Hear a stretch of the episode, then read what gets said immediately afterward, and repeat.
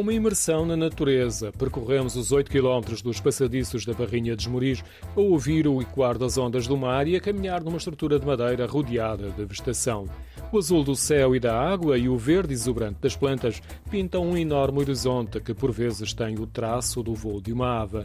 São mais de uma centena de espécies que nidificam aqui ou fazem uma paragem nos processos migratórios.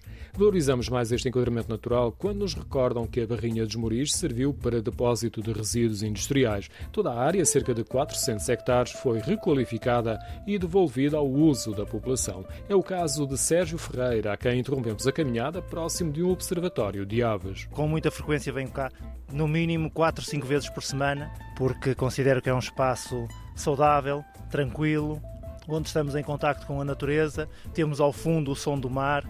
Para mim é revitalizador depois de um dia de trabalho. Enquanto decorria a nossa conversa, no final da tarde de um dia de semana, passaram várias pessoas a pé ou de bicicleta. Um casal era estrangeiro. É, é muito comum encontrarmos ingleses, alemães. Eh, ao fim de semana é muito habitual vermos casais, até com carrinhos de bebés, com os seus animais de estimação, pararem ali na ponte, que é já aqui à frente. Para ter uma ideia, durante a semana é possível correr, mesmo lentamente. Ao fim de semana isso está fora de questão, porque são tantas pessoas pelo corredor que teríamos que andar constantemente a pedir licença para passar. Muitos dos visitantes são dos conselhos Conselhos de Santa Maria da Feira, como é o caso de Sérgio Ferreira, e de Ovar, de que faz parte Esmoriz.